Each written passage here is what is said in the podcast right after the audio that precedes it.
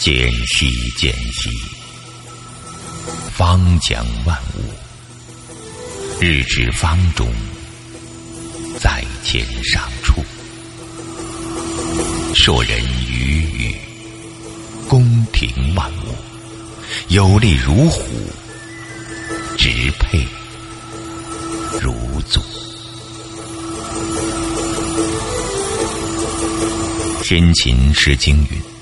见兮见兮，方将万物。日之方中，在秦上处。硕人鱼语，宫廷万物。有力如虎，直佩如祖。左手执月，右手秉笛。鹤如卧者，公言兮绝。山有真，溪有灵。云水之思。西方美人，比美人兮，西方知人兮。万物者，乃西方之人。有力如虎，支配如祖的万物形象，既有虎跳般的舞台和踏跳力度，又有直配如直祖般的足舞形式。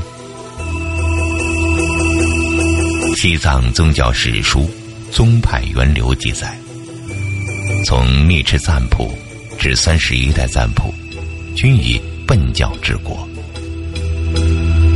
其重鬼诱巫的传统信仰，在当时取得了人们的信仰而得以传播。格鲁派的转经路线是按照雍中进行的，其路线为。左行的顺时针方向，是藏族原始宗教苯教，与格鲁派恰恰相反。他们的舞蹈是按照右行的逆时针方向进行。这种古老的族舞和圆舞的形式，先后流传士羌部族以及与其有着血缘关系的藏族中。这些舞蹈。大多与围圈右行而舞，舞者自唱自跳，舞蹈动作大多呈同体的轴向转动，并带动身体同边行舞，伴以屈膝颤动韵味的风格特征。在我三年近乎幽闭的生涯当中，除了每日必不可少的学经辩经之外，唯一与风花雪月接近的。二是，便是作诗与起舞了。我身故之后，百年为世人纪念与传颂，即使因为我年少之时写下的情诗。甚少人知晓，除了那些缠绵悱恻的情诗之外，我还有一个钟爱——古老的神舞。后来，我耗尽半生的时间。去研究各族各派最原始的舞蹈，尝试挖掘与其相关联的上古传说。羌族部落的神话传说里，远古的天神穆比塔用九朵云创造了天，用蟾蜍的外皮创造了地。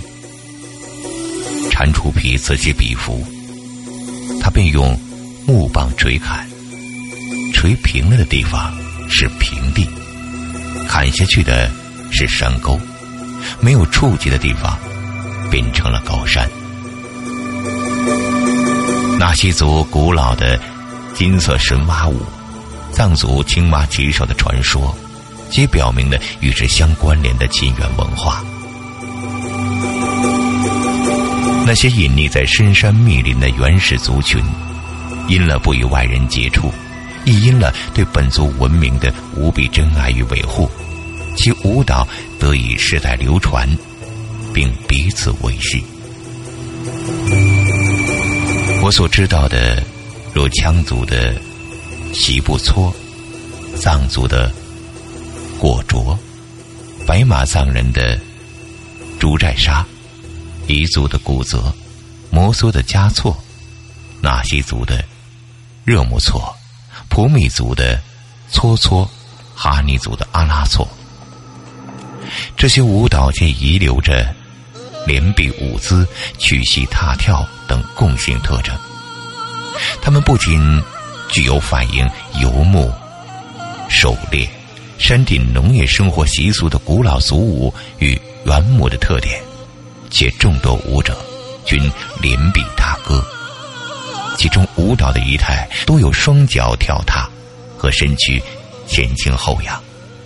这些舞蹈的音乐形态表现为无任何乐器伴奏，仅有领歌合唱或呼喊声所形成的一种自然的和声。早在家乡门隅之时，我便常见到热情朴素的人们载歌载舞，他们围成一圈，连臂踏歌，歌声嘹亮而炽烈，表达对生命的热爱与丰收的喜悦。少不更事的我，从阿妈的怀抱里挣脱下来，颤巍巍的来到和歌起舞的人群之中。篝火的亮光，比天上的星月还要耀眼明亮，也更为温暖。我尝到人情的热烈，伸出双臂，随着人潮转圈、跳跃。那真是一段温馨而难忘的时光。如今回想起来，那些曾经一起欢声笑语的故人，或许已不在世上，而唯一令我记得并永不忘却的，是他们纵情的歌声与温情如花的笑颜。今时今日，触景伤情。我想，便是应了一起幼年的点点滴滴，那些不能忘也不敢忘的生动的舞姿。及至我成年，十多年的学经求佛生涯，于漫漫光阴之中，深感路途的遥远；于高山流水、繁华苍浪的浮生里，品尝人世的寂寞。我不甘，不明，不接受，才有了日后的背叛与背叛之后的流放。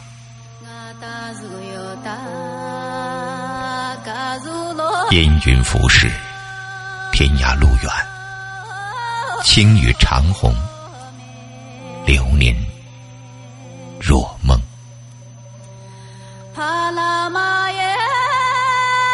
是年望国节，望国节在藏历七至八月，是欢庆丰收的节日。望国意为绕地头转圈儿，望指农日，国即转圈的意思。望国节之意，在田地边转圈的日子。望国节的由来。和酬神仪式的舞蹈，在苯教历算法中有一定的记载。传说，公元五世纪末，藏王布德攻坚向苯教教王请教如何确保农作物丰收。教王指出，让耕作的农民在即将收获的田地周围绕行并舞蹈于神，上天将会赐予丰收。自此，每年农时收获之前，由僧人充当祭祀队伍的先导，高举幡旗，手握缠绕哈达的木棒达达与羊右腿，率领各个村落手持青稞麦穗的男女，排成长长的队伍，围绕农田地界进行收敛地气、祈求丰收的法事活动。在这浩荡的游行过程中。人们不停的高呼赞美神灵和祈求丰收的口号，直至回到村中，将麦穗和小旗插在谷仓与神龛之上。万国节也要表演舞蹈，用以御神。我印象最深刻的是大鼓舞，又名太阳鼓舞。伴随着铿锵有力的鼓声，一位戴着绘有星辰的藏戏面具、身着五彩藏袍的表演者首先登场。他肩挎铜铃与宝剑，手握被称为“达达”的神杖。踩踏着鼓乐，广袖起舞。舞毕，这位最先起舞的舞者开始挥动手中的神杖，承担起指挥余神舞蹈的职责。在他的指挥之下，早已待命祭舞的八名鼓手大步流星的向场地中央击鼓而来。他们的舞姿刚健有力，展现出力量的美与声。他们身披五彩披肩，脚蹬红黑相间的高腰藏靴，腰间横跨绘有五彩花纹的大鼓，双手各持马蹄锥，一边击鼓，一边极具韵致的踏步跳跃。他们忽而组成圆圈旋转飞舞，忽而排成两队穿梭驰骋，以队形的变化达到渲染气氛。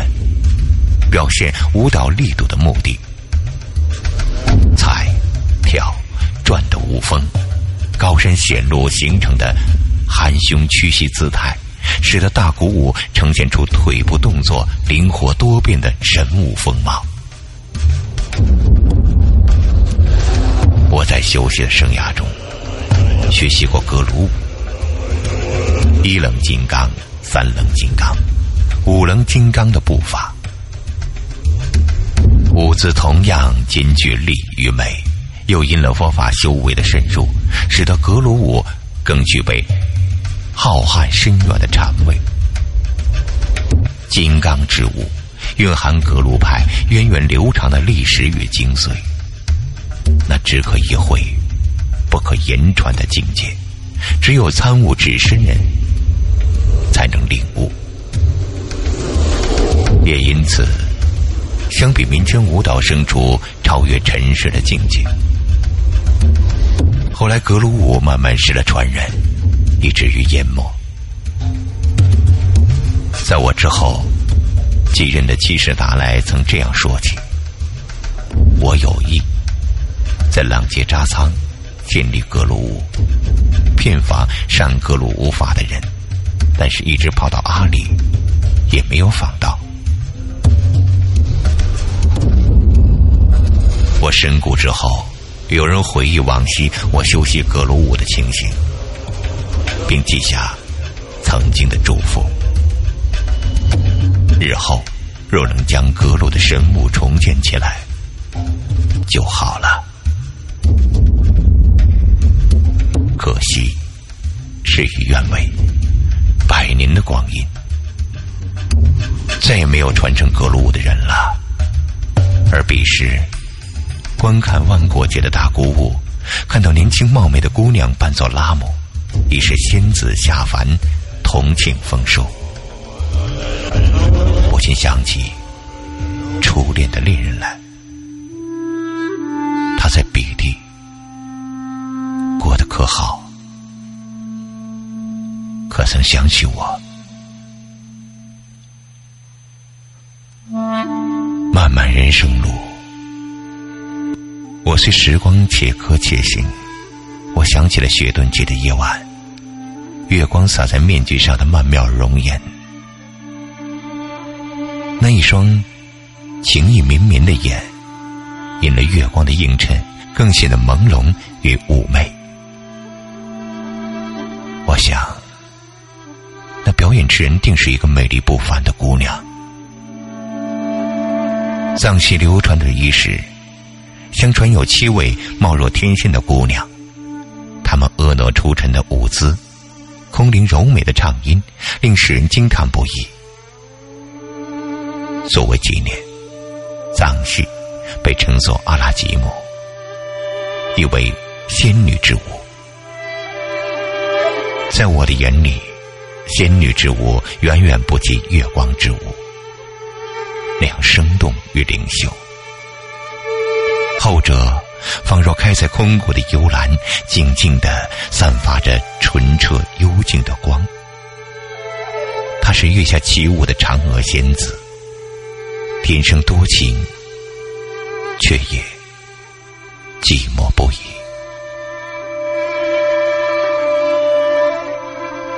十五望日的月亮，是那样的浑圆皎洁。月宫中那只高贵的玉兔，空虚的消耗着生命。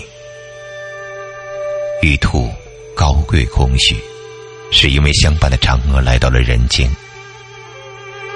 我又一次错觉般的，以为那是我的月亮。它不在水中，不在梦里，而是在我的眼前。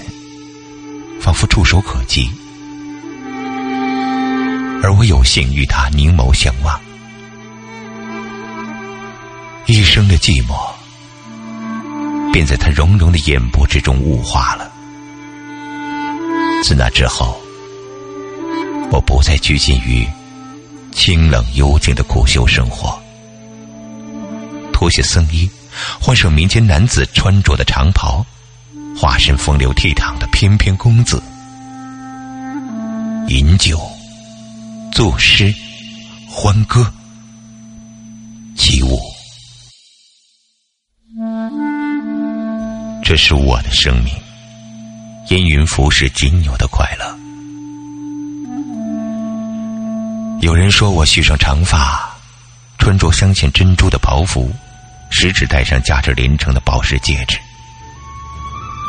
他们说这话，也许有同情，也许有讽刺，认为我是一个只得从俗世寻欢中找到安慰的无能之人。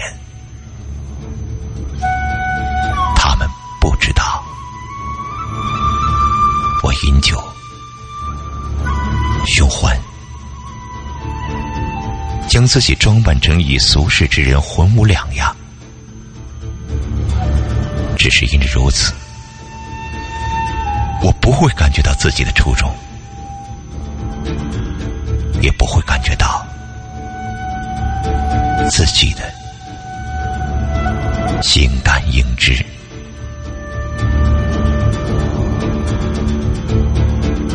很快，萨城迎来了第二个风雪之年，我的萧瑟枯寂的十八岁人生。是一座固守着清规与戒律的宫，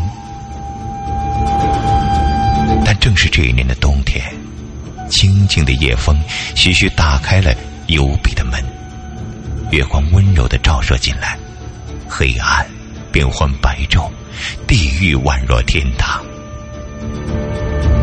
他迎来了住进深处的主人，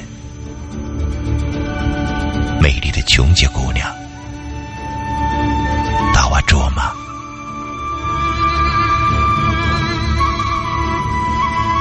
请不要再说琼姐，琼姐。他让我想起达瓦卓玛，达瓦卓玛，我心中的恋人。忘你仙女般的姿容，更难忘你迷人心魄的眼睛。月光。旖旎娇柔，呈现一片黄昏之态。细水长流，缠绵荡漾。月光是海洋涌上心间的情潮，爱他与生命永在。我曾问天地：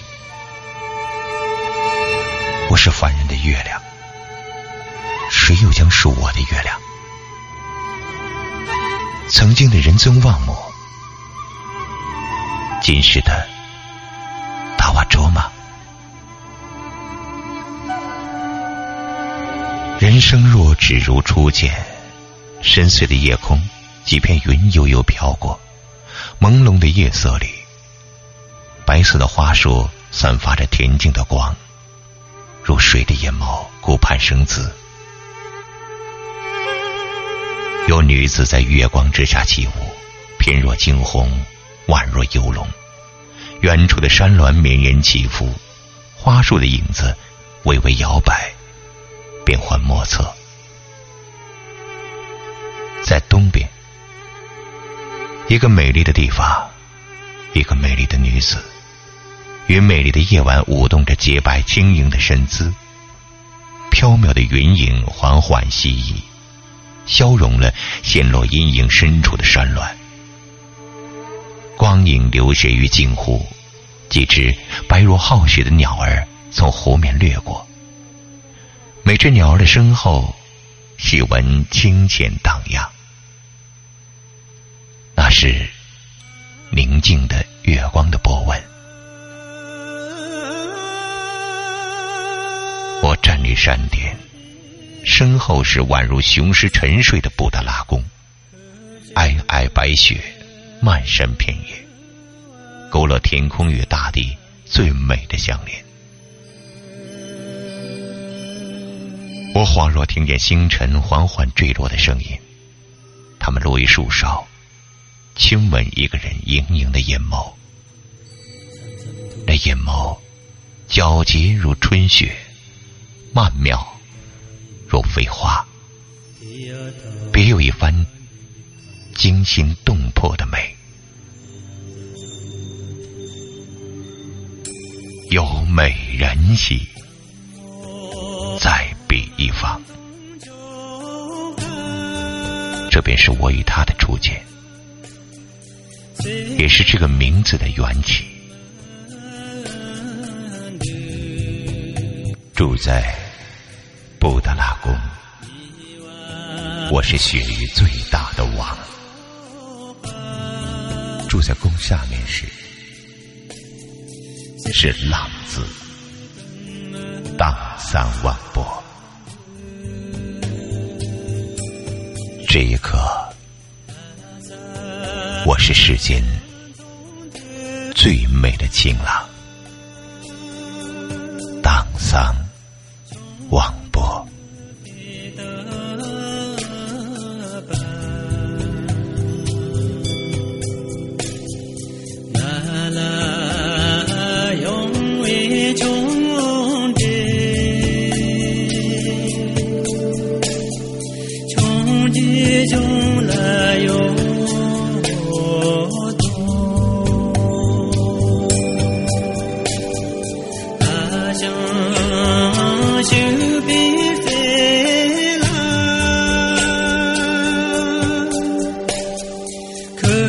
To your